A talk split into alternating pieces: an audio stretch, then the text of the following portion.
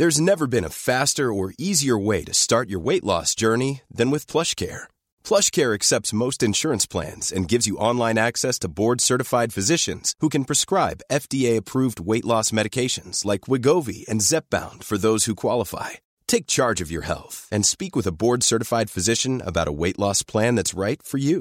Get started today at plushcare.com slash weight loss. That's plushcare.com slash weight loss. plushcare.com slash weight loss. Oh, he backed it in! He backed it in! And the game is tied! We're going to overtime! On se retrouve donc pour cet overtime quelques jours après la sortie de l'épisode 117. Tom est toujours avec moi. On va pas vous faire deux mensonges. On est juste après l'épisode 117. On va parler du reste de cette draft. Tom, moi, ce qui me semble le plus intéressant à parler après le top 6, à avoir analysé le destin de ces équipes, top 6 hors Memphis, on va en reparler, c'est la chute de Michael Porter qui a été un petit peu le fil rouge de la loterie, vu qu'il est tombé 14. On a envie de dire, il tombe peut-être dans une bonne situation pour lui, à Denver. Je sais pas si c'est forcément une bonne situation pour lui, puisque en termes de fit, c'est pas forcément. Ah, c'est horrible. en termes de fit, c'est pas forcément euh, la position, mais je pense qu'il tombe sur l'équipe qui a pas forcément besoin de lui tout de suite et qui va prendre le temps de le développer parce qu'elle a déjà un corps de joueur euh, et elle est déjà compétitive avec ce corps de joueur là. Ah, Il n'y a pas d'attente en fait. Sans cela, oui, le fit est c'est difficile. Ben, c'est Michael Porter, on vous l'avait décrit. Le fit à Denver est pas forcément le plus évident. Ce que ce que ce dont aurait besoin Denver, c'est assez caricatural, mais c'est un 3D qui demande pas trop le ballon parce qu'il y a d'autres joueurs qui ont besoin de la gonfle. Michael Porter demande le ballon et le D de 3D, euh, il en- on l'attend encore. Mm. Mais c'est une c'est un bon endroit où chuter. J'ai envie de dire que ça va. C'est- C'est un peu ça relativise sa chute qui est quand même violente. Hein. 14e, on l'attendait pas vraiment là. Bah, bah, c'est c'est un joueur qui a été euh, enfin si tu regardes bien si jamais euh, s'il était euh, éligible à la draft euh, l'année dernière il aurait été il serait parti dans le top 10 voire le top 5 Mm. et donc la blessure Est-ce qu'il lui- perd un peu de ce qu'il a Est-ce qu'il a perdu avec ce qu'il a fait un peu euh, durant le processus pré-draft où il a un petit peu on a l'impression qu'il a voulu complètement contrôler son destin. Est-ce que ça l'a pas desservi à la fin? Parce que par exemple Chicago où il y avait une liaison qui semblait très claire, si on en croit les bruits qui sortent, Chicago n'a jamais pensé à prendre Michael Porter. ah mais moi je pense plus que c'est son dos en fait je pense plus que c'est son dos que sa personnalité ou enfin je pense que c'est plus le le le comment ça s'appelle? Les doutes qui qui euh, entouraient son physique et euh, le, le, le nombre d'années qu'il serait peut-être amené à jouer dans le futur quoi. je pense que c'est plus ça vu que certes le enfin le truc avec Porter c'est que tu peux avoir des regrets entre guillemets dans bah, dans quelques années tu peux avoir des regrets si ça devient un joueur euh, super fort mais t'as pas mal d'équipes qui euh, qui ont plutôt joué safe entre guillemets et qui ont pas pris le risque de le prendre et l'équipe qui l'a prise Mm. c'est l'équipe qui euh, voilà s'est dit bon bah ok on le prend c'est juste du bonus Hmm. Parce qu'un pick 14 déjà, euh, il y avait il y avait un article d'ESPN de Abestro, Tom Abestro, le journaliste qui est plus maintenant à ESPN mais à Bleacher Report. Bref, passons, qui avait montré qu'en gros euh, déjà un pick 8 euh, c'est pas censé être c'est pas un grand joueur hein. Si tu prends en fait l'histoire de la draft donc pick 14 si Michael Porter devient que allez 70% de ce qu'on pensait qu'il allait devenir il y a deux ans de ça t'as déjà gagné. Enfin, t'as déjà gagné beaucoup pour un pick 14. Tu parlais d'ailleurs de Paris, j'étais assez surpris que Charlotte le tente pas. Parce qu'on parle souvent de Charlotte et Charlotte qui manque d'une chose, c'est d'une star. J'aurais pu, j'aurais pu l'imaginer Michael Porter tomber là-bas. Je dis pas que c'est une erreur. Je dis qu'au moment où Charlotte a choisi, j'ai pensé à Michael Porter. Et finalement, ils l'ont pas pris. Ah, moi, je pense que c'est trop risqué par rapport à leur stratégie, vu que c'est une équipe qui va essayer d'être bonne euh, l'an prochain et euh, qui va essayer de, de, de rester compétitive entre guillemets, euh, au, enfin tant qu'ils peuvent quoi. Et moi, c'est plutôt au niveau des Clippers que je m'attendais à à ce type de choix-là et j'ai été totalement surpris par euh, les deux choix qu'ils ont opérés. Bah, on peut enchaîner, ça fait une magnifique transition. Pour les Clippers qui ont donc choisi en 12 et 13, ils ont tradé avec justement avec les Hornets hein, au pic 11 pour prendre Shea, Glius, Alexander. Ensuite pic 13, petite surprise, Jérôme Robinson. Ils ont déjà, ils ont adressé donc à deux reprises le backcourt qui était déjà assez peuplé.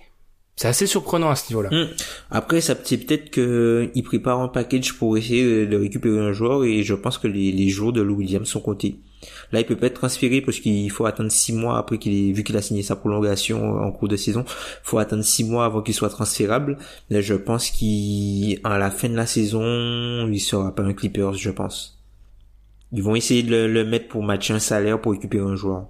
Est-ce que ça dit pas non plus que DeAndre Jordan devrait rester? Parce que si jamais DeAndre, ce qu'on avait anticipé, c'est pour ça qu'on les liait souvent, par exemple, à Robert Williams, qui avait fait un ou deux workouts chez eux, je crois, deux peut-être de tête. Euh, C'était aussi euh, ce potentiel remplacement à DeAndre Jordan qui pouvait euh, partir soit avec son option ou soit via un trade plus tard. Euh, là, est-ce que ça sous-entend qu'on le, qui peut rester à, aux Clippers? Parce que là, il y a rien du tout s'il part. Ah, il y a Montrezarel qui peuvent re-signer. Bah après c'est pas c'est pas forcément euh, c'est très faible. mmh, c'est pas, pas, une assurance tout risque mais euh, non non non enfin les Clippers j'ai été euh, surpris qu'ils euh, qui prennent pas en fait vu qu'ils avaient du choix j'étais surpris qu'ils prennent pas un risque d'upside notamment tu vois même un, un Zahir tu vois. Zahir Smith où t'as as, l'upside la possibilité d'upside qui qui qui enfin qui qui en vaut la la, la, la chandelle donc euh, non, j'étais surpris qu'il soit sur euh, ce type de pic là, ou soit eh ben, sinon je me dis qu'ils ils préparent un échange et que ce qu'ils ont fait c'est juste collecter des assets. Hmm. Même par rapport au fait de bouger, ils ont certes bougé pour euh, Shay, euh, je vais l'appeler comme ça parce que l'intégralité du nom c'est beaucoup trop dur pour moi. mais tu vois, ils ont juste bougé avec Charlotte parce que ça sous-entend qu'ils le voulaient vraiment vraiment. Là où on avait anticipé, enfin il y avait pas mal de rumeurs qui expliquaient qu'ils voulaient monter très haut. un moment on parlait de Doncic, à un autre on parlait de Porter. qu'ils ont laissé passer du coup.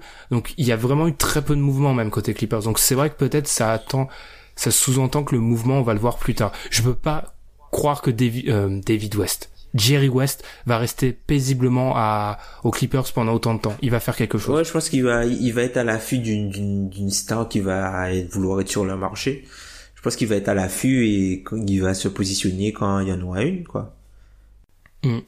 c'est déjà alors euh, les rumeurs autour des Spurs se contredisent complètement en ce moment, mais on peut penser que déjà ils ont appelé les Spurs. Ah oui, totalement. Ce serait pas surprenant. Après, il y a, y a, hmm. des rumeurs qui disent que les Spurs ne, ne considéreront que les équipes à l'Est. Je trouve que c'est totalement stupide, en fait, puisque si tu transfères Kawhi, tu vas pas fort, tu vas pas être compétitif ou, enfin, tu seras pas en concurrence avec hmm. l'équipe qui va le récupérer. Donc, vaut mieux que tu le transfères pour le meilleur package plutôt que le transférer dans une autre conférence. On est dans l'overtime, donc il euh, y a plus de structure, on dit ce qu'on veut. J'ai vraiment l'impression que les Spurs, dans leur gestion de Kawhi, ils sont encore dans la la mentalité Spurs en fait. On fait la chose à notre façon, et je suis pas sûr que sur ce dossier-là, tu sois vraiment gagnant à la fin, mm, parce que tu te restreins déjà la moitié des équipes NBA. Ensuite, à l'est, qui peuvent offrir un package qui soit euh, qui soit vraiment attirant, j'en vois pas 50, j'en vois deux, enfin, c'est tout le temps les Celtics, les 76ers, je vois pas 15 000 autres équipes qui peuvent te proposer quelque chose, et c'est de la négociation, après, plus tu limites le nombre de personnes avec qui tu peux négocier, moins tu auras un package intéressant, parce que les, les négociateurs d'en face, ils savent que t'as pas t'as 15 000 solutions. Voilà, totalement. Totalement d'accord avec toi. Donc je comprends, je suis d'accord avec toi, je comprends pas trop l'idée. Même si euh, oui, tu vas pas euh, renforcer un concurrent, tu seras plus concurrent, tu l'as dit, tu seras plus concurrent avec lui la minute où Kawhi il sera échangé. Mm, mm. Tout ça c'est assez étrange. On parlait des Spurs d'ailleurs, beaucoup de gens ont mis en avant le choix de Looney Walker 18e euh, position comme plutôt intéressant. Moi, je dois avouer que oui, jusqu'à ce que je vois son interview mais complètement lunaire sur Sports Illustrated où il en vient à parler d'Hitler comme un poète. Et c'est même pas une blague. Les gens il y a des gens qui ont pas dû entendre parler de l'interview et qui doivent se dire que j'ai je suis trompé de mots non non non. Il a vraiment parlé d'Hitler comme un grand dirigeant et un poète. Donc là je peux dire que ça fait deux ans qu'on fait le podcast ça fait deux ans qu'on fait le podcast, mais c'est la déclaration la plus stupide que j'ai entendue de ma vie, probablement NBA et globalement c'est quand même pas mal, même si les politiques nous, nous en donnent pas mal, celle-ci est complètement surréaliste. On va essayer de rester sur le terrain, mais j'ai un peu de mal après ce qu'il nous a dit. C'est un plutôt un bon choix pour San Antonio si, euh, pour une fois, San Antonio vise l'upside, quoi. Ouais, c'est un choix à l'upside. Après, comme d'habitude, euh, comme chaque année, on aura droit, euh, voilà, le style des Spurs, comme chaque année. Ça se matérialise pas tout le temps, mais bon, enfin, on connaît déjà la chanson. Hein. Dès que les joueurs, dès que les Spurs piquent un joueur, vu qu'il est loin, il pique un Fallers globalement, enfin un joueur qui a attendu plus haut et qui n'a pas été sélectionné, et ça se transforme en, entre guillemets en style enfin pour pour une bonne partie et c'est toujours vendu comme ça hein. même enfin le second choix là leur, second choix euh, ah j'oublie comment il s'appelle euh, Metsu Timete Metsu je crois qu'il s'appelle c'est un intérieur qui est aussi vu comme un style, mhm. donc euh, à voir. Hein. on sent, on sent Tom qui un petit peu de. oui, c'est vrai que t'as raison. Souvent, quand les Spurs font un choix, automatiquement, c'est un bon choix parce qu'ils ont l'histoire derrière, mais il y a des ratés aussi. Je me rappelle quand euh, Kyle Anderson est sorti. Kyle Anderson a, prouvé être un bon joueur de rotation NBA. Mhm.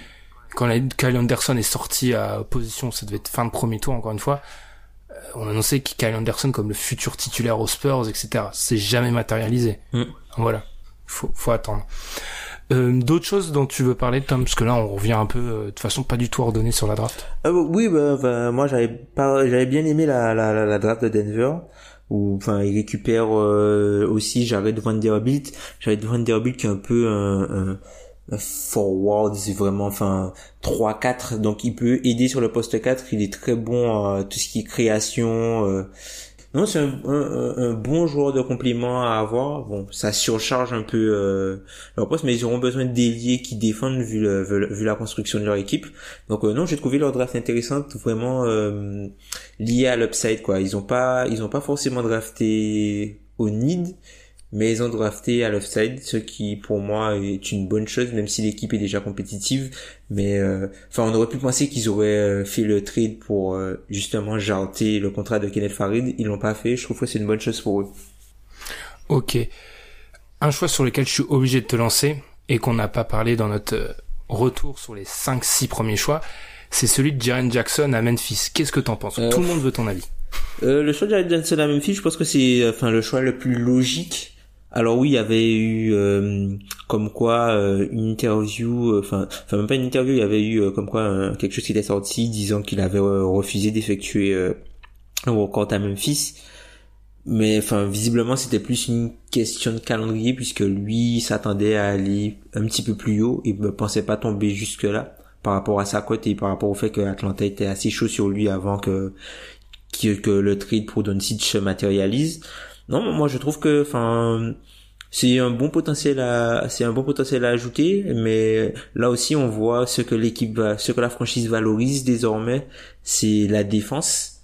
Et euh, tu vois, on, on, on, va dire que Memphis plutôt que valoriser vraiment le côté sportif, ils ont plus mis l'accent sur le côté identitaire avec leurs deux choix où voilà, on va être une équipe défensive.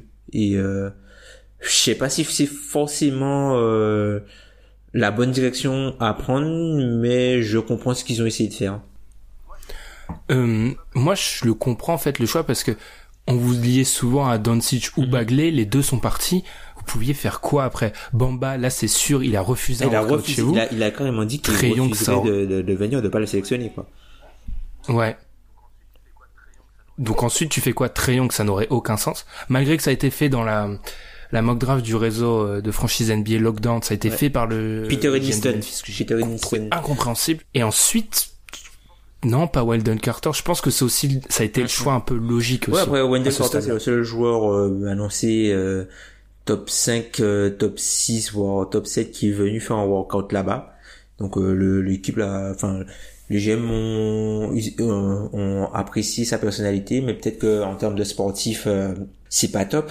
Mais euh, il y a eu aussi, il y a eu pas mal de questions j'ai vu euh, lors de la draft euh, comme quoi voilà Memphis avait sélectionné Jaren Jackson ça veut dire que Mark Gasol était out. Je suis pas si persuadé que ça puisque enfin est-ce que est-ce que enfin pour moi je trouve qu'il y a de la valeur d'avoir un pivot comme Mark Gasol à côté pas forcément à côté sur le terrain mais pour la formation entre guillemets du joueur et lui apprendre certaines choses. Je pense qu'il y a une valeur à ça alors même si, enfin, et, puis, enfin, c'est un, projet, c'est le plus jeune joueur de la draft. On peut, on peut se dire que lorsque lui, il atteindra son prime, Marc ne sera plus dans l'équipe. Donc finalement, c'est pas si gênant que ça, en fait, je trouve, euh, que, que les deux sont ensemble. Même si, c'est vrai que ce serait bien que Jaren Jackson soit titulaire de suite mais je trouve que ça il y a de la valeur au fait que qu'un joueur comme Marc Gasol et qu'un joueur comme euh, comme Mike Conley qui sont des joueurs euh, assez solides qui ont du vécu et qui entre guillemets jouent de la bonne façon selon eux euh, soit là pour l'épauler à côté. Hmm. Et puis comme on l'avait dit, enfin quand j'avais le choix de Memphis euh, à la mock draft, il y a cette double problématique où tu dois à la fois trouver un joueur euh, une pièce centrale. Quand tu as un choix 4, ça doit être une pièce centrale de ton équipe, mais où il y a aussi euh, la problématique du choix de draft qui va être rendu à Boston et où tu pouvais pas non plus certes Jaren Jackson va peut-être voir un peu le banc, mais tu pouvais pas non plus prendre un joueur totalement ce qui est un peu Jaren Jackson, un projet fallait aussi penser au court terme. C'est ça ce que je veux dire en fait. Donc euh, c'est pour ça. C'est pas, ça veut pas dire que c'est la fin de l'ère Gasol euh, Conley. Il faut que tu penses au court terme parce que tu vas pas euh, tout balancer pour l'année prochaine te retrouver sans choix. Ce serait totalement euh, illogique.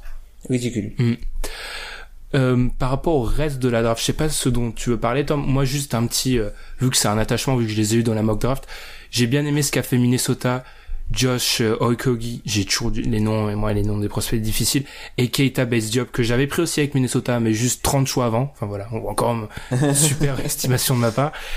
Ils ont adressé les postes 2-3 plus avec Okogie et 3-4 avec Base Job. C'est ce qu'il leur fallait. Je suis plutôt satisfait de la draft de Mini. Enfin, c'est une pur draft besoin, à voir hein, si ça va payer, mais je suis plutôt satisfait de ce qu'ils ont fait, c'est vraiment ce dont ils avaient besoin, et j'ai hâte, on en parlera sûrement cet été, mais j'ai hâte de voir saison 2 mini, parce que ça peut être très fort, comme ça peut être catastrophique et exploser, donc euh, j'aime bien ces équipes un petit peu euh, pièces en l'air. Question. Over-under du nombre de minutes qui vont jouer en moyenne la saison prochaine? L'over-under est à par match plus ou, moins? Par match par match par match hmm, 10 Ouais. Je pense que je prends l'under, mais pas de beaucoup. Mais je prends l'under. Mais si tu cumules les deux, hein, alors si tu cumules les deux. Ouais. Bah, c'est Thibodeau, parce que dans l'idéal, je dirais plus, mais j'ai peur qu'on soit encore sur du moins. D'un côté, Jamal Crawford est plus là. Il faut bien trouver des minutes aussi, parce que le banc se... Ah non. Jones Tyus Jones, mais après tu mets qui euh, sur les postes à l'aile euh Non, je vais dire over, tiens. Over, mais je pense que ça sera, ça sera un petit peu, euh, enfin, ça sera fait, mais Thibodeau le voudra pas. Enfin, il va limiter au maximum les minutes parce que Thibodeau c'est dans, c'est dans son ADN, mais il aura pas le choix parce que la, la rotation s'affaiblit un petit peu. C'est pour ça que je suis content de cette draft parce que c'était trop. Tu parlais de colonne vertébrale. Le mini était trop blindé au poste 1, au poste 5. Il y avait rien au milieu à part les titulaires un peu. Et là, donc du coup, ils ont un mm, petit mm. peu adressé ça. C'est, j'ai plutôt apprécié. Ouais, sinon on peut revenir aussi sur la draft des Cavs, euh, Colin Sexton. Alors ça, ça fait grand débat. J'attends ton avis. Euh, moi, je, je dis que ça se tente. Je dis que ça se tente. Plutôt que, plutôt que d'aller sur euh, sur Shale, entre guillemets, si tu prenais un meneur plutôt que d'aller sur Shale qui, euh, en gros, euh, ce serait du George Lake entre guillemets par rapport à, enfin, par rapport à si jamais tu draftes euh, en pensant que LeBron serait là. Je suis pas persuadé que tu dois drafter au fit. Je pense que tu prends le joueur qui, pour toi est le meilleur. Et à ce moment-là, c'était Colin Sexton pour eux. Et je trouve ça, je trouve qu'ils ont fait un bon choix. Moi aussi, il y a beaucoup, il y a eu beaucoup de critiques par rapport au choix. Je peux le comprendre en fait. Alors si tu es fan des Cavs et ton et c'est logique que ça soit ton seul objectif à l'heure actuelle, c'est de maintenir LeBron. C'est que LeBron reste. Ouais. Tu peux être un petit peu pessimiste, mais dans si tu prends un petit peu plus gros tableau, traduction horrible de Big Picture, mais on va essayer de faire euh, tout ça en français. Ça a plutôt du sens en fait parce que Georgie l'a prouvé euh, déjà dans son début de saison avec les Kings et ensuite avec euh, les Cavs que tu ferais mieux de trouver quelqu'un pour prendre sa place très vite. Colin Sexton, alors certes, c'est pas peut-être de l'immédiat, mais l'idée c'est de l'avoir comme futur meneur titulaire. Donc pour moi, ça se comprend en fait. C'est juste, oui, c'est peut-être haut, mais Alan l'a déjà dit très bien. Si si tu veux le joueur là, il y a jamais trop en fait. Si tu crois en lui, si pour toi c'est le mec, il y a jamais, tu le sélectionnes jamais trop. Enfin, au bout d'un moment, la draft, euh, la draft Lord, c'est pas dans 10 ans, ça sera pas de 1 en 30, à 30 en termes de niveau. Il y aura des joueurs qui vont euh, être 10 fois plus forts que les 5 joueurs sélectionnés avant eux parce que l'équipe qui les a choisis a pris le pari. Donc voilà, tout simplement. Après tu après tu, tu sens que les Cavs ils, ils font pas ce choix là pour le transférer. Non. Puisque si si si je pense s'il y avait transfert, ils auraient pris Michael Bridges. Exactement. Bah ils prenaient le mec qui selon le consensus était le plus fort. Puis le ban. Le plus fort Ouais. et qui, voilà, qui avait le plus de valeur de trade ou qui Mhm. pouvait fitter un petit peu plus d'endroits. Colin Sexton, c'est plus, c'est plus compliqué que ça. Mm. À ce niveau-là, d'ailleurs, par rapport aux, aux Sixers, encore une équipe que j'avais dans la mock draft, je suis assez satisfait de ce qu'ils ont fait, surtout euh, choper ce petit euh, premier tour de Phoenix. Moi, j'ai vraiment apprécié ça. Et par rapport aux joueurs choisis, j'avoue que Michael Bridges, alors c'était la belle histoire qui tombe chez eux, mais au moment du choix, je me suis dit, ok, c'est un choix solide, mais je voyais, ça me en fait, c'était encéphalogramme plat le choix. Je le comprenais, mais ça me, il y avait pas ces petites étincelles. Zaire Smith, le chouchou d'Alan, c'est beaucoup, plus- Mhm. c'est de la projection, mais j'apprécie mieux. Et surtout avec le, avec le, Ouais, en plus, ouais. avec le premier tour en plus. Ouais, en plus, c'est, c'est pas mal. Il récupère, euh, Zaire Smith, il récupère Chamet, il récupère aussi Melton, plus le pic, euh, dans, dans la draft. Moi, je trouve que c'est pas mal ce qu'ils ont fait. Déjà, parce qu'en fait, ils, ils font, ils récupèrent des joueurs qui, qui fit et des joueurs qui ont un, un potentiel avec Zahir, euh, qui, voilà, enfin, tu, tu, tu peux concevoir, en fait, d'intégrer ces trois joueurs-là dans, dans l'équipe de Ouais. L'année prochaine. Mhm.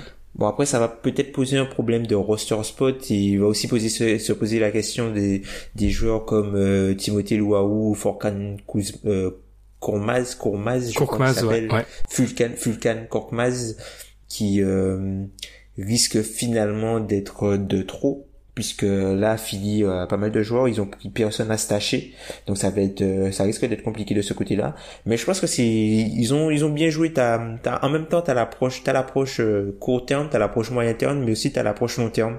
Donc euh, c'est pas mal euh, ce qu'ils ont fait Philly euh, à cette draft-là, je trouve. Je sais pas si t'as quelque chose à rajouter, Tom. Peut-être une observation. Euh, je te demande déjà si t'as quelque chose à rajouter. Ensuite, on ira sur notre autre observation qui, je ne savais pas, mais était partagée par rapport à un élément de la draft. Ouais, euh, trois trois petites choses euh, rapidement. Bon, je vais pas parler du du, du pic euh, des Warriors. C'est très bien ce qu'ils ont fait, je trouve. Euh, les Bulls qui finalement après une saison de, de tanking et euh, l'absorption du contrat d'Omerasic finissent par récupérer Wendell Carter et Chandler Hutchinson. Je sais pas si au Frustrant. final ça vaut vraiment le coup. Ça Mhm. doit être frustrant pour eux, je pense. Même si, enfin, c'est pas, voilà, Wendell Carter, c'est un, c'est pour, je pense que ce sera un bon joueur à terme. Chandler Hutchinson, c'est pas mal. Enfin, c'est, c'est, enfin, vu qu'ils ont quasiment personne au poste 3 à part euh, Holiday, c'est pas mal. Mais je, enfin, après la saison qu'ils ont vécue, je pense que c'est un maigre lot de consolation pour eux. Je sais pas ce que t'en penses. C'est totalement d'accord. En fait, c'est deux, c'est deux bons joueurs, solides, mais quand tu fais une saison de tanking aussi violente, qui est annoncée depuis en gros euh, 9 mois, et tu te retrouves avec deux joueurs où tu dis solide, mais c'est pas la star qu'attend euh, Chicago, parce que Mark Cannon, pour moi, je pense pas que ce soit la star ultime de l'équipe, c'est très frustrant de finir comme ça. Mm. Après, Et sinon, pour revenir, ouais. c'est pas, c'est pas choquant, c'est juste que pour la fanbase, etc., il y a un petit goût d'inachevé, je pense. Ouais, c'est, c'est un petit goût amer, je, je, je trouve. Après, les, les Pacers, j'ai bien aimé ce qu'ils ont fait avec euh, Holiday. Holiday euh, aux côtés de, de, de Ladipo, ou pour prendre la, la, la suite de Nico, Nick Collison, et voire même de, de Corey Joseph si jamais celui-ci s'en va. Et euh, il, il retrouve en fait des, ses, ses compagnons du CLA avec euh, TJ Leaf et euh, et euh, ah comment il s'appelle le, pivot euh, Annick Bogu. Ah oui. Mm. Donc euh, non, je trouve que c'est pas mal, euh, c'est pas mal, c'est vraiment, euh, c'est vraiment dans la bonne lignée. Alors on en a pas beaucoup parlé, ils sont un peu passés sur sous les radars, mais je trouve que c'est très intéressant ce qu'ils ont fait.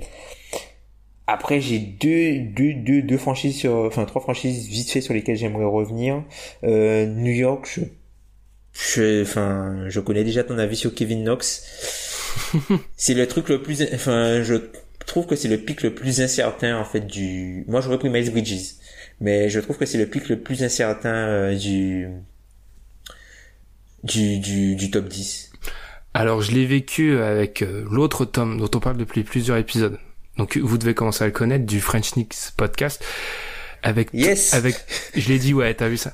Avec Tanguy, que vous aviez entendu euh, de Q Basket, que vous avez, en- que vous aviez entendu dans un épisode de l'année dernière, euh, on parlait de draft aussi, qui sont deux supporters d'Enix qui avaient, je pense, envie de se pendre au moment du choix de Kevin Knox. Euh, c'est un choix à la Knicks, j'ai envie de dire. Après, les Non, j'allais dire les autres années, mais non, sous Phil Jackson, c'était assez constant. Là, c'est, on va dire que c'est un choix à la Knicks. Si ça paye, c'est parfait, j'ai envie de dire. Si ça paye, c'est ce, qui, ce dont ils ont besoin. Après, c'est un gros, gros risque, quoi. Mm, Ils font confiance à ce qu'ils ont vu. Kevin, ouais. Kevin Knox, Mitchell Robinson, c'est, ah, il joue l'upside, là, clairement. hein. Ah oui. Il joue l'upside, hein. Ce qui est une draft que je devrais apprécier en théorie, mais elle me fait, elle me fait peur, quoi. Parce que, Ça te, ça te fait peur? parce que j'ai la sensation, tu vois, contrairement on parlait des Bulls, pour moi, tu l'as déjà, ton mec numéro un. Faut juste que tu l'entoures. Mm, mm, mm. Là, Et qu'il soit pas et blessé. qu'il soit pas blessé. Bon, ça, ça- qu'il arrête peut-être d'arrêter de faire la fête constamment à Ibiza, parce que j'ai l'impression de voir plus de photos de lui à Ibiza que sur un terrain de basket, Kristaps. Bref, Et le mec est, le mec est agréable. En théorie, puis il se retrouve à Ibiza, je sais pas comment. Mais là, c'est l'inverse. Les Knicks, moi, j'aimerais plutôt voir des. Alors, je leur dis pas de prendre que des seniors euh, sans upside, en théorie, mais peut-être assurer plus les choix, surtout avec Frank. Enfin, il y a pas mal de potentiel. Tu vois, Michael Bridges aurait pas fait. euh, Ok, c'est pas un choix que la fanbase des Knicks ils auraient sifflé dans le dans la salle comme d'habitude, mais c'était pas un aussi gros risque que Kevin Knox. Parce que si Kevin et Knox il voulait porteur, en plus. il voulait porter parce que si Kevin Knox ne paye pas, ça peut être un choix qui te coûte vraiment cher dans 3-4 ans, ça. Mm, mm, mm. Sinon, euh, deux drafts que j'ai pas forcément, euh, enfin que j'ai, j'ai- pas trouvé vraiment de sens à ces drafts-là. Ce sont les Blazers et euh, les Lakers. J'ai trouvé leur draft vraiment bizarre. Les Blazers, tout simplement, pourquoi, euh, pourquoi Anthony Simmons et Gary Trent alors que t'as des besoins criants à l'aile et c'est une draft qui est pleine d'ailiers. Je j'ai pas compris pourquoi faire ces deux choix-là. Après Neil Olshey qui euh, qui a sorti qu'il n'était pas, enfin que qu'on trouvait pas des joueurs euh, de joueurs entre guillemets productifs ou qui apportent vraiment euh, au pic euh, vers les 30 et tout ça. Je sais pas si c'est forcément vrai ce qu'il dit, surtout que les hauts second choix ont quand même assez de valeur. Donc euh, non, euh, je suis pas forcément fan de la draft des Blazers euh, qui récupèrent euh, un meneur et un 2. Hum, je suis totalement d'accord. Surtout qu'il y avait de la place. Je vais pas, je vais pas encore une fois, enfin aller dans dans ce que j'aime, mais Keita Base Job, tu vois, au bout d'un moment, le mec au bout de au bout de la 40e place, il est encore disponible. Rien t'empêche de trader de trade up au second tour, ce qui coûte rien pour le prendre, tu vois. Ou c'est un joueur, euh, c'est un joueur sûr entre guillemets. Je pas trop compris non plus ce qu'a fait Portland. Ouais, c'est ça. Ce qui est quand même un, ce qui, ce qui est quand même un thème depuis plusieurs, plusieurs années. hein. C'est plusieurs années qui font des trucs qu'on comprend pas. L'année dernière, John Collins, Bon, après, peut-être que John Collins sera bon, hein, mais enfin, en termes de valeur et de, de, de manque qu'ils ont, je trouve que les postes à l'aile étaient bien plus importants qu'à récupérer un, un potentiel meneur et un, un 2 théorique. tu te rends compte, on parlait de, j'ai cité John Collins. Du coup, sur leurs deux dernières années, alors que les besoins à l'aile, ça fait plusieurs années qu'ils existent, ils prennent pas un ailier. Au bout d'un moment. C'est John Collins? Non, c'est l'autre Collins. C'est pas... Euh... euh, Tiens, on oublie son nom. Alex euh, Collins. Non, c'est pas Alex. euh, Ah, il y a trop de Collins. Zach Collins. Zach Collins, pardon. On s'excuse auprès de tous les fans des, De Ah, moi, de toute façon, je suis dyslexique. Les gens savent bien que les Jackson, je, les- je change de prénom tout le temps. Donc, ça m'arrive tout le temps. Bref. Oui, Zach Collins, on s'excuse vraiment. Euh, je sais pas. Ça fait plusieurs années où ils adressent pas l'aile et au bout d'un moment, je suis pas contre le reach. Au bout d'un moment. Si t'as un besoin énorme, tu reach. Peut-être pas en 10, mais tu reach en, en 20, euh, c'était quoi? Ils étaient 24e, tu reach en 24. Hum, hum. Enfin, bref. Ouais, c'est ça, c'est Mm. ça, totalement. Et puis les Lakers, euh, je comprends pas. Beaucoup de gens critiquent les Mo Lakers. Wagner, euh... enfin, Mo Wagner, Banga, Zvi, je sais, après je, je peux comprendre, euh, enfin, les deux derniers pour du draft and stash, ça fait sens, mais Mo Wagner, euh, pff, après peut-être que c'est, peut-être qu'ils se disent que c'est un remplacement de, de Robin Lopez euh, à Bakou, mais, mais non. non, non, non, non, non, je comprends pas. euh, je, j'aurais, je, serais parti dans une autre direction et notamment euh, la défense pour trouver un, un, potentiel défenseur sur plusieurs positions. Hum, je suis plutôt d'accord. Est-ce qu'après, est-ce que Pelinka et Magic s'intéressaient vraiment à la draft euh, J'en doute. Bon, de là, Ben, ouais. je pense pas que ce L'an soit. dernier, ils se sont bien débrouillés quand même. Oui, oui, l'année dernière, ouais. Alors que l'année dernière, les gens critiquaient leur draft aussi, je crois, en sortie de draft. Si je me trompe pas. Il y avait eu des... Ouais, mais ça, c'était, c'était l'effet Lonzo, en fait, parce que les gens étaient, enfin, Mhm. étaient beaucoup Lonzo par Mhm. rapport à son père. Mhm. qu'on entend un peu moins. Même si hein, la VAR euh, fait toujours des siennes, on l'entend un peu moins. Bonne nouvelle pour nous. Mais oui, euh, les Lakers, un peu étrange. Après, je pense que le, comme tout le monde, l'été des Lakers, on va le juger sur ce qu'ils vont faire dans 10 jours, en gros. Et selon ce qu'ils font dans 10 jours, euh, la version sur la draft aura peut-être complètement changé. Et d'ailleurs, moi, j'ai juste une question pour toi par rapport aux Wizards. Brown. T'en penses quoi, toi? J'ai, j'avoue que c'est un choix. euh, on était au moment là où on commençait à se, la chute de Robert Williams commençait. Et en fait, quand Mhm, je l'ai vu, mhm. en- quand j'ai vu, quand j'ai vu le pic de Denver avec Michael Porter, je me suis dit bon, c'est à qui Robert Williams il finit chez eux. Ils l'ont pas pris. Pareil. Alors ok, à l'aile, t'as toujours besoin d'ailier, mais tu as encore le, je vais plus l'appeler projet parce que cette année il a fait des choses. T'as Oubré, t'as ensuite t'as Porter que t'as signé cher. Je suis pas tellement sûr que l'aile soit un besoin. Après, tu peux peut-être anticiper qu'Oubré peut partir dans un an, ce qui est possible. Hein. Mhm. Mais t'es une équipe qui est juste à quelques pièces de jouer les gros rôles à l'Est et qui devrait même le faire. hein. Mais bon, on connaît les Wizards, on en parle assez. Pourquoi tu vas pas adresser un need immédiat, un besoin immédiat, plutôt qu'anticiper un potentiel besoin plus tard? J'ai pas compris ça.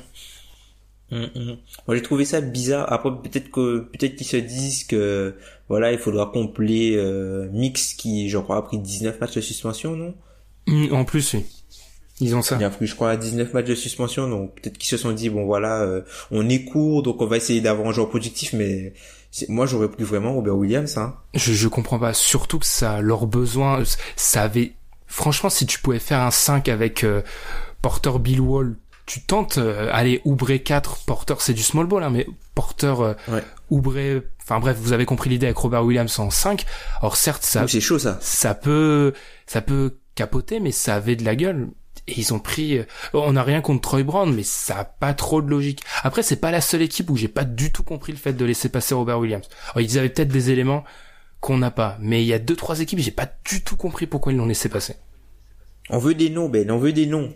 Bah, ça avait peut-être, Les Français veulent savoir. ça avait, tu vois, ça avait peut-être pas trop de sens pour Indiana à un moment, mais je me suis dit, et ils avaient vraiment besoin de ce meneur backup, mais Indiana tentait le petit coup, tu vois. Je me suis dit ça. Ou je me suis dit aussi pareil pour les Lakers. Alors certes, les Lakers, c'est pas leur besoin primordial, et ils ont, on sait pas ce qui va se passer de Julius, mais moi, à un moment, je me suis dit, le mec est juste trop fort, vous tentez, ça répond pas à un besoin, vous vous en fichez. De ce qu'on a vu, c'est un joueur que si, enfin, du, tout d'un coup, ça s'active, c'est un très bon joueur, donc tu tentes au bout d'un moment, tu t'en fiches si t'as déjà quelqu'un au poste là. Et personne n'a tenté, ça m'a assez subjugué. Ou même Atlanta à un moment, même s'il y a eu, le- on en a parlé dans l'épisode, il y avait ce plan euh, Trey Young ou Werther. Tu vois, euh, ton, ça, c'est un peu redondant avec euh, John Collins, mais je sais pas.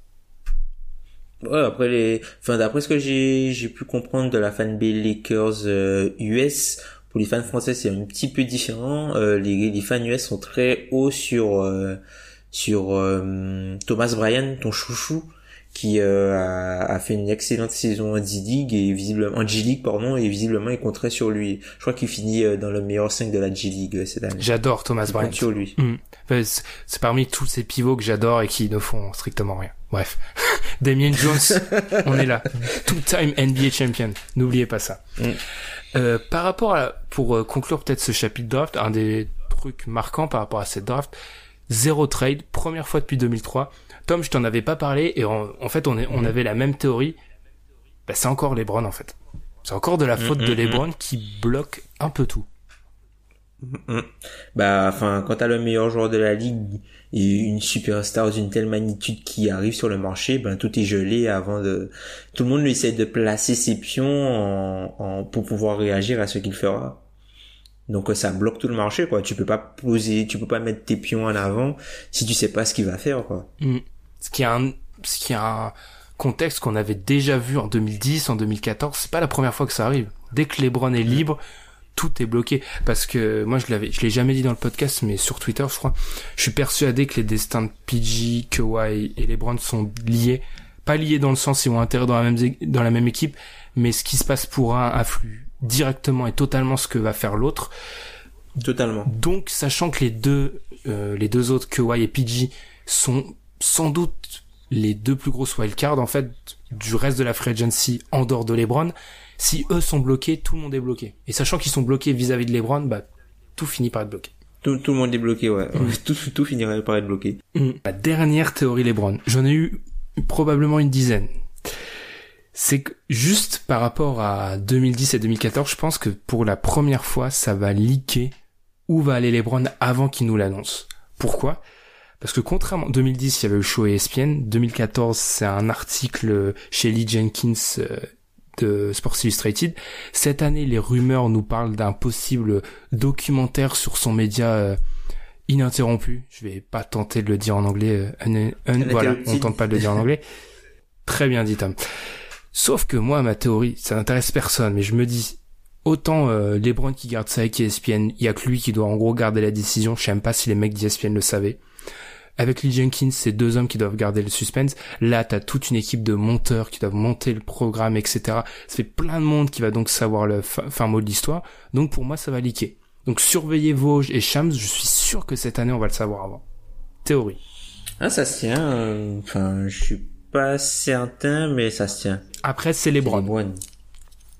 Ils contrôlent tout. Mais ça fait beaucoup trop de personnes qui sont au courant du truc. Euh, après, après, ils peuvent leur faire signer une, une clause, je sais pas quoi. En gros, si ça sort, on vous vire. C'est tout à fait possible. Mais je pense que cette année, on pourrait peut-être avoir la surprise de le savoir par un, un insider. Même si LeBron est le roi pour nous prendre brouiller, euh, les pistes. ouais, nous brouiller les pistes et au dernier moment être euh, nous surprendre avec son choix. Tom, on va malheureusement aussi devoir en parler. C'est le trade de Dwight Howard. Hall of Famer, je tiens à le préciser. Dwight Howard Hall of oh, c'est gentil. je tiens à le préciser. C'est gentil. Donc au Nets contre Timofey Mozgov, en fait Dwight, euh, Dwight Howard est resté au Nets à peu près 27 heures je pense, en gros. Euh, il va négocier le buyout. Euh, je pense que je suis obligé de parler de Dwight Howard. Euh, je pense qu'on est arrivé au stade de la carrière de Dwight Howard où ses problèmes deviennent beaucoup trop importants pour le joueur que ça a été. Parce que je tiens à préciser quelque chose, et ça je le lis tout le temps, et ça m'énerve. Dwight Howard a toujours été un gamin qui demande des ballons au poste en fait. Ça a jamais changé ça. Ça a toujours été ça depuis à peu près le début de son arrivée à NBA. Si j'exclus ses toute, toute première saison où c'était un rookie, où il était un peu frustré, etc. Ça a toujours été ça.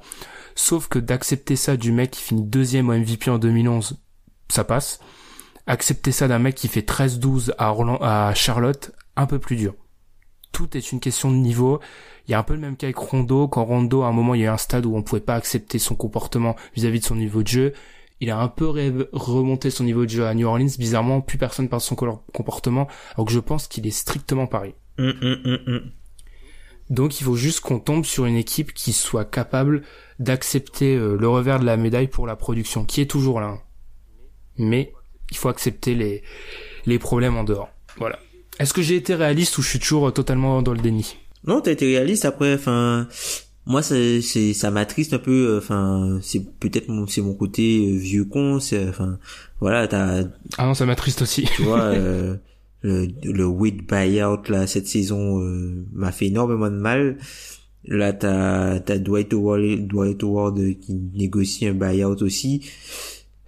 Ça fait euh... non, c'est une page qui se tourne. Après, j'espère qu'il avoir ce qui va valoriser. Euh... Est-ce que c'est quelqu'un qui va essayer de refaire sa valeur pour prouver et fermer des bouches ou est-ce que c'est juste un joueur qui euh, va juste essayer de jouer pour euh, prendre du bon temps quoi et s'amuser. C'est ça le problème de Dwight Howard, c'est enfin t'as l'impression qu'il s'amuse en fait, il veut tout le temps s'amuser. C'est ça, mais c'est un gamin en fait. C'est un gamin et encore une fois, il y a arrivé un moment où tu en fait quand t'es plus assez fort, les choses qu'on a pu accepter après, on les accepte plus. Il est à ce stade de sa carrière où on va plus accepter ce qu'il a fait en Orlando, euh, ce qu'il pouvait faire en Orlando, etc. Mm. Et d'ailleurs, il y a même, c'est même dans la, dans le traitement médiatique en fait où c'est assez hypocrite parce que c'est un peu, c'est, je me rappelle de l'époque où il était comme ça et qu'il dominait, où c'était en mode ah c'est comme chaque, il rigole, mais il domine. Et maintenant c'est en mode tu prends pas ça au sérieux. Alors je veux bien, mais faut être constant. À un moment, faut toujours avoir la même analyse. je, suis d'accord que c'est très frustrant que tu peux te dire que le mec, mais concentre-toi deux minutes, quoi. Arrête de rigoler. Je peux comprendre ça, mais si c'est ça, fallait le dire il y a cinq ans, quoi. C'est toujours été comme ça. Et aussi l'hernie discale. Parce que l'opération là, on parle beaucoup des Exactement, on parle beaucoup des Lakers, mais il faut savoir que la saison aux Lakers, il sort d'une hernie discale et en gros, il est pas censé jouer, il joue et c'est pas étonnant si sa carrière euh, décline à ce moment-là. et même après, enfin, à Houston, il n'était pas mm. mauvais, hein, Dwight Howard à Houston. Je suis désolé, hein. mm. c'est un joueur qui est correct, c'est juste qu'il il fait pas les choses que tu penses qu'il devrait faire dans le jeu moderne et c'est triste. Mais je crois qu'il y a que il y a, y a que Embiid et Aldridge qui prennent plus de ballons au poste, je crois. Mm. Je, suis pas sûr de Embiid. Oui, sûr Embiid c'est le, le, premier joueur euh, au poste. Ah, ah bah alors oui, oui, oui. Embiid et Aldridge. Dwight, si il comprend un jour, et je commence à désespérer malgré mon amour total pour ce joueur, s'il comprend un jour qu'il doit juste poser des, des, écrans, des écrans, prendre, courir au cercle, prendre des rebonds et contrer le ballon, c'est parfait. Mm, mm. Mais je pense pas qu'il va comprendre ça. Après, si t'es les, on ramène beaucoup aux Warriors. Si t'es les Warriors et que tu peux le faire signer pour pas beaucoup, tu te sautes. Ah oui, si tu peux avoir Dwight Howard pour le minimum, je suis désolé. Hein. Ah oui, je, je, je prends Dwight Howard pour le minimum tous les jours. Hein. Même si il euh, y a beaucoup de gens qui rigolent en expliquant que Dwight Howard va détruire, et la seule chose qui peut détruire les Warriors, et même moi ça me fait rigoler, je dois avouer. Euh, tu le fais en fait. Et pour moi, c'est ça.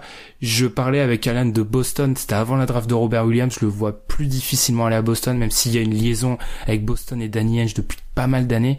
Pour moi, je le vois vraiment finir aux Warriors. Parce que je me dis qu'aucune équipe, il n'y a pas une seule équipe faible ou en reconstruction qui va le risquer de le ramener parce que vu les problèmes qu'il mhm. amène, tu vas pas risquer de ramener ça. jeune. Euh, ouais, euh, je parlais d'Atlanta. Bon, il y a déjà été, mais prenons l'exemple, c'est pas réaliste, hein, mais s'il retourne à Atlanta, d'Atlanta, tu veux pas de Dwight Howard dans ton vestiaire, parce que ça peut être un petit peu, c'est pas le vétéran que tu veux classer dans ton vestiaire. Pour moi, c'est une équipe solide qui vise le titre qui va le prendre. Ou la future équipe de LeBron aussi, C'est ce que j'allais te dire. Est-ce que tu penses que LeBron l'a déjà appelé? Euh, je sais pas, peut-être. Peut-être. Après, parce qu'il faut rappeler que Dwight Howard, c'est le seul joueur que LeBron n'a pas tapé euh, à l'Est. Mais ça, c'était pour mon côté complètement fanboy. Je reprends ma, ma casquette de présentateur un petit peu objectif. Un petit peu. Je pense qu'il l'a peut-être appelé, mais que si... si... je vais tourner la question autrement. LeBron a réussi à faire de Jeff Green un joueur utile sur deux matchs de playoff décisifs. S'il n'arrive pas à transformer Howard, il est perdu. le point, le point Jeff Green. le point Jeff Green. C'est aussi simple que ça. Si Dwight Howard est une cause plus perdue que Jeff Green, c'est fini. Mm. Même si je, je, je révèle ma, ma take, ma, ma prédiction, moi j'ai dit, on en parlait avec Alan, je sais plus quand, pour moi, en 2020, Dwight Howard est plus en NBA. Pour moi, c'est clair. Donc, ça colle plutôt avec euh, ce qui se passe en ce moment. Je pense qu'en 2020, il est plus dans la ligue. Mm. Il fait deux ans encore. Je le vois faire une année là, l'année prochaine galérer à trouver une équipe, finir par en trouver une et bref, en 2020, euh, hasta la vista. Ouais, faut voir. Moi, je me dis que ça pourrait être une, une solution pas mal pour les Pelicans. Si, à la place de, si Boogie part. Ouh là la Rondo dans le si Boogie se bat, ça pourrait être une solution de repli euh, au minimum. Hein au minimum ou ce, qui, est bien c'est qu'on on parle de salaire sachant qu'il y aura le buyout on sait pas à quel point on sait pas combien de millions il va laisser sur la table à Brooklyn mais en gros il a un salaire très très confortable je pense que le, on peut jamais dire, mais la question salariale avec sa future équipe sera pas. Non, non. Après, je pense que Brooklyn va le payer pour qu'il puisse dégager, hein, puisque eux ils s'en foutent. Ils veulent, eux ils voulaient juste se débarrasser du contrat de Mosgoff et de la flexibilité pour euh, pour euh, la, la, pour 2019 vu qu'ils ont plein de, de joueurs qui vont arriver sur les marchés des restricted de free agent. Et de son côté Charlotte voulait juste pouvoir utiliser la mid-level exception cette année donc euh, on peut peut-être parler du côté de Charlotte parce que même s'il y a ce ce besoin là de jouer la mid-level c'est quand même un trade bizarre très bizarre. ça fait deux, ça fait deux années que suite, donc c'est pour ça que je reviens complètement sur mon jugement Dwight parce que ça fait deux années de suite qu'il est à l'intérieur de trade extrêmement bizarre. Mais tu prends du salaire sur plus longtemps mhm. pour un joueur qui Mosgov est moins bon largement. Euh, on sait que Mitch Kupchak, je pense qu'il a un amour caché pour Mosgov parce qu'à chaque fois il est obligé de le ramener, mais c'est quand même très étrange comme trade pour Charlotte. Bah, il voulait s'en débarrasser, hein. C'est la seule, c'est, la, la seule chose que je vois. Il voulait Mhm. s'en débarrasser, et puis peut-être qu'il compte un petit peu plus sur Cody Zeller et William Hernan Gomez, qu'ils ont ramené là, l'an, l'an dernier. Donc peut-être que pour eux, c'est plus des joueurs qui sont à même de reprendre une petite partie de la production d'Howard et leur donner des minutes, vu qu'on sait pas vers quelle direction va aller la franchise. Et après, sinon, une autre équipe pour Howard, là, je pense que tu n'apprécierais pas forcément les Wizards. World Wizards.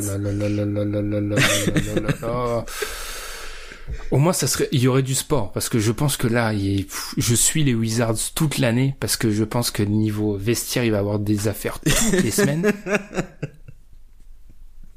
Mais je vois l'idée en fait. Moi, j'avoue, j'avoue que je pense que son, mar... je pense qu'il y aura bah, quoi que s'il part pour un minimum, tout dépend de ses prétentions salariales, parce que si il accepte le minimum, il y a pas mal d'équipes qui vont le contacter. Après, s'il prend plus, sachant le bagage qu'il amène derrière, je sais pas. J'ai peur qu'il y ait très peu de prétendants. moi, en Mais fait. il voudrait un rôle. Il voudrait un rôle. Je pense qu'il voudrait un rôle terrain. Il voudra pas être sur le banc. Ah bah non, ça c'est Il clair. voudrait un rôle terrain. Il voudra pas Après, est-ce qu'il va. Donc c'est pas mal pour une équipe qui est en galère de cap et qui a besoin de renfort et qui vise quelque chose. Donc en gros, tout écrit Warriors. Moi, ma vraie peur, c'est que s'il va pas aux Warriors, j'ai peur que ça se réduise dramatiquement. en fait. Qui n'est pas un mot. Mais Mhm. voilà. Enfin voilà, on va conclure. On va conclure Sinon, en, sin- sinon en remplacement de Damien Johnson au minimum. Oh là là là là. Oui, après, euh, je sais pas.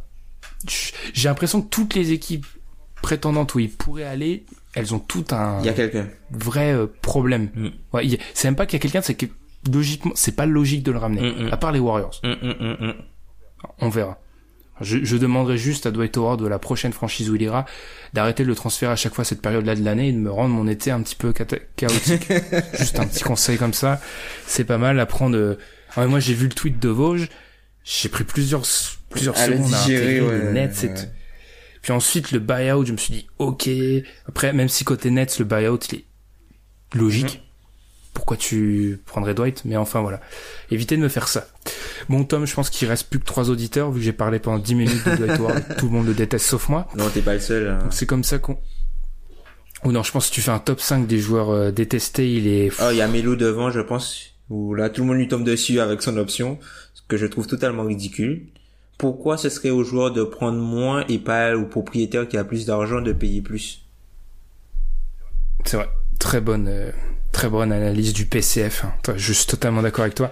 Euh, oui, je suis plutôt d'accord avec Carmelo, Dwight et O Et on, on va se faire, on va se faire, on va se faire tirer dessus par Pierre. aussi. Mais c'est toi qui as amené OK ici en premier. Ah, moi, je suis Pierre, tu t'écouteras ça, je suis complètement de ça. Je pense il y a pas mal d'équipes comme ça. Et par contre, j'y pensais quand on parlait de Charlotte, et là c'est un vrai overtime parce qu'on enchaîne des trucs qui ont rien à voir. Je parlais quand on pensait de Charlotte, euh, j'y pensais quand on parlait de Charlotte. Si on fait par contre un top 5-6 des situations les plus déprimantes, Charlotte est très très haute. hein. Détroit, Charlotte, Détroit, Memphis, Charlotte. Charlotte. Ouais. Parce que toutes les autres, elles ont un joueur, un jeune joueur sur lequel se raccrocher, etc. Charlotte, Memphis, c'est chaud. Même Détroit. Vraiment. Et même Toronto, Détroit et un petit peu. Ouais, Dé- Détroit, c'est le pire peut-être, je pense. Toronto, ça, ça va dépendre de ce que fait LeBron. Si LeBron se barre, Toronto, euh, Mhm. le ciel s'éclaircit un petit peu plus.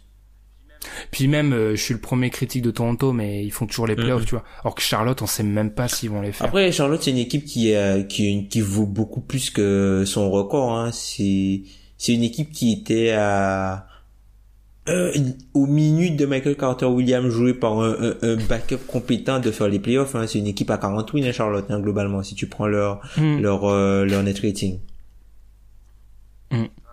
Ouais, ouais, après, je, je sais pas, mais j'avais oublié, c'est vrai que j'avais oublié Détroit, mais Détroit semble assez imbattable à ce niveau-là. Ah oui, là, les fans de Détroit, là, euh, qui n'ont toujours pas de GM. euh, D'ailleurs, qui n'ont toujours pas de GM. On, on parlait de ça d'ailleurs, euh, on va conclure là-dessus. Euh, les Sixers ont pas de GM et pourtant ils ont fait un trade de, de folie, je trouve. Ah, ben ça, euh, Donc bravo. Bravo à Brett Brown qui a su. euh, Tu vois, on a Mm. toujours euh, le, le, le, le regard de la casquette de président GM ou de coach GM. Il a fait un choix de coach et il s'est rattrapé avec un choix de GM. Mm. Donc ça, et ça c'est plutôt pas mal. Surtout que Surtout que maintenant que Colangelo est plus là et qu'apparemment il y a eu des frictions et qu'il voulait peut-être le jarter, je pense que Brett Brown, euh, de toute façon, vu ce qu'il a subi, Brett Brown, il devrait être coach des Sixers pendant 10 ans. Ah, euh, Brett Brown, c'est le, c'est le mentir, hein, là. Même si, euh, s'il fait des mauvaises décisions de coaching euh, dans les, les années à venir, son coaching ne sera pas remis en question. Hein. Là, c'est, c'est un Mm. peu le, le, le, le, le, le symbole, entre guillemets, euh, c'est, c'est un homme inattaquable, hein. Mm, voilà. Pour le bien ou Mm. pour le mal.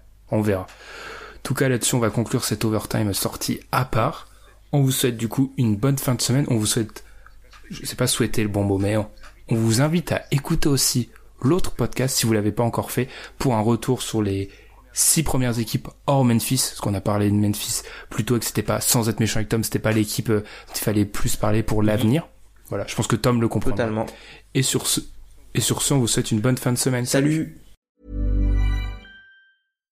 When you make decisions for your company, you look for the no-brainers. And if you have a lot of mailing to do, stamps.com is the ultimate no-brainer. It streamlines your processes to make your business more efficient, which makes you less busy.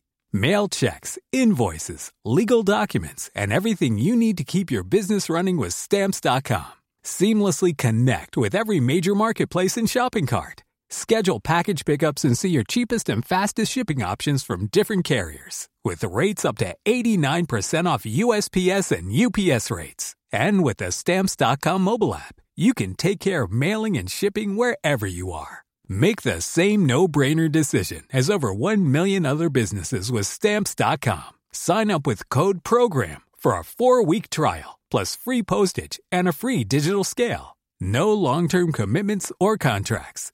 That's stamps.com. Code program.